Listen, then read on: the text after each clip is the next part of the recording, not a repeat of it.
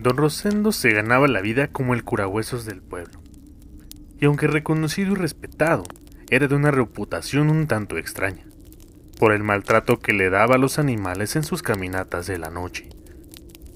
Llevaba siempre con él un montón de piedras y un palo macizo de escoba para quitar y ahuyentar de mala manera a los perros que él consideraba que le estorbaban en su ruta al salir a caminar.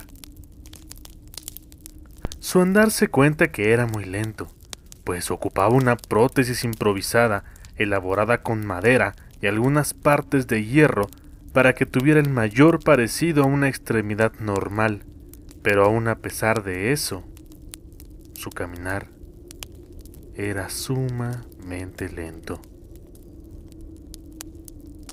Don Rosendo dejó de ejercer y de dar consultas en casa para convertirse en un ser errante que salía a caminar únicamente por las noches, con el afán de ocultar sus deformidades y alejarse de las habladurías de la comunidad que ya le daban la mención honorífica como el nahual del pueblo. La casa de don Rosendo y su mujer, todos los días aproximadamente a las 3 de la tarde, despedía por una de sus ventanas una cantidad enorme de humo color gris. El aroma de ese humo era similar al del incienso, pero mezclado con otra sustancia muy particular, que aunque no se lograba distinguir con claridad, aún para los olfatos mejor educados, tenía un aroma muy grotesco. Quienes se ponían intrépidos y se envalentonaban para acercarse a la morada del curagüesos, lograban ver en el interior, a través de la ventana y de las rendijas que permitían las viejas cortinas, un interior de una casa con un aspecto muy descuidado, que si la gente no supiera que de vez en cuando había un par de ancianos habitándolo, jurarían que el domicilio se encontraba en un total abandono.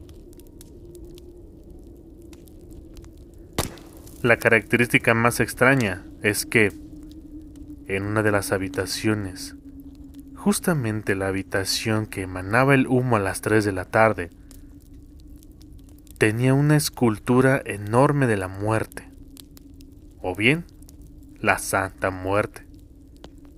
Un esqueleto enorme con una indumentaria oscura, llena de listones colgados, flores, imágenes partes de algunos animales y como característica muy peculiar. Decían que portaba en su cabeza un sombrero que había alguna vez pertenecido a mi abuelo.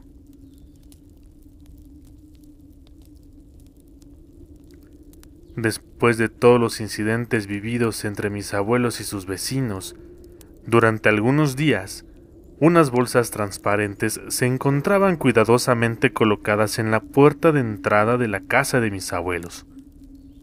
Las bolsas contenían objetos carnosos, con un color verdoso, similares a retacería de pollo. Nadaban en diferentes sustancias. A veces solo parecía ser agua, pero en otras ocasiones, esas vísceras nadaban entre lo que parecía ser sangre o un líquido amarillento similar a la hiel de un animal. Mis abuelos no sabían de qué se trataba y con una pala recogían esos desechos para ir y tirarlos siempre al mismo lugar. Una pequeña fosa llena de basura en el interior del cerro. Transcurrieron exactamente tres semanas después del asunto de las bolsas y mi abuelo comenzó a enfermar. Mi abuelo era un viejo correoso y macizo, criado siempre de pueblo. A sus 70 años, aguantaba ir a la pesca, desayunando solamente café y tortillas, por lo que era muy raro que se enfermara. Y aunque en su senectud cualquier enfermedad ya fuera muy normal. Pero sus malestares iban más allá de las dolencias físicas que podría tener cualquier viejo. Tenía episodios muy repentinos y graves de senilidad cuando jamás se le habían presentado.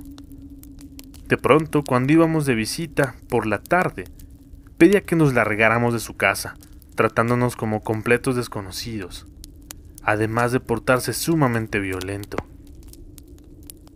En sus momentos más lúcidos, llegó a hablar conmigo, diciéndome que no sabían qué era lo que le ocurría, pidiéndome ayuda, pero era cuestión de unos instantes, y después me decía que comenzaba a sentir mucho frío con una voz que ya no era la suya, y me gritaba pidiéndome que me fuera y que no me metiera con la legión del dragón, pues mi curiosidad me mataría. Un miedo muy intenso recorría todo mi cuerpo, pero ese miedo que sentí no se compara con todo el terror del resto de la vida de mi abuelo.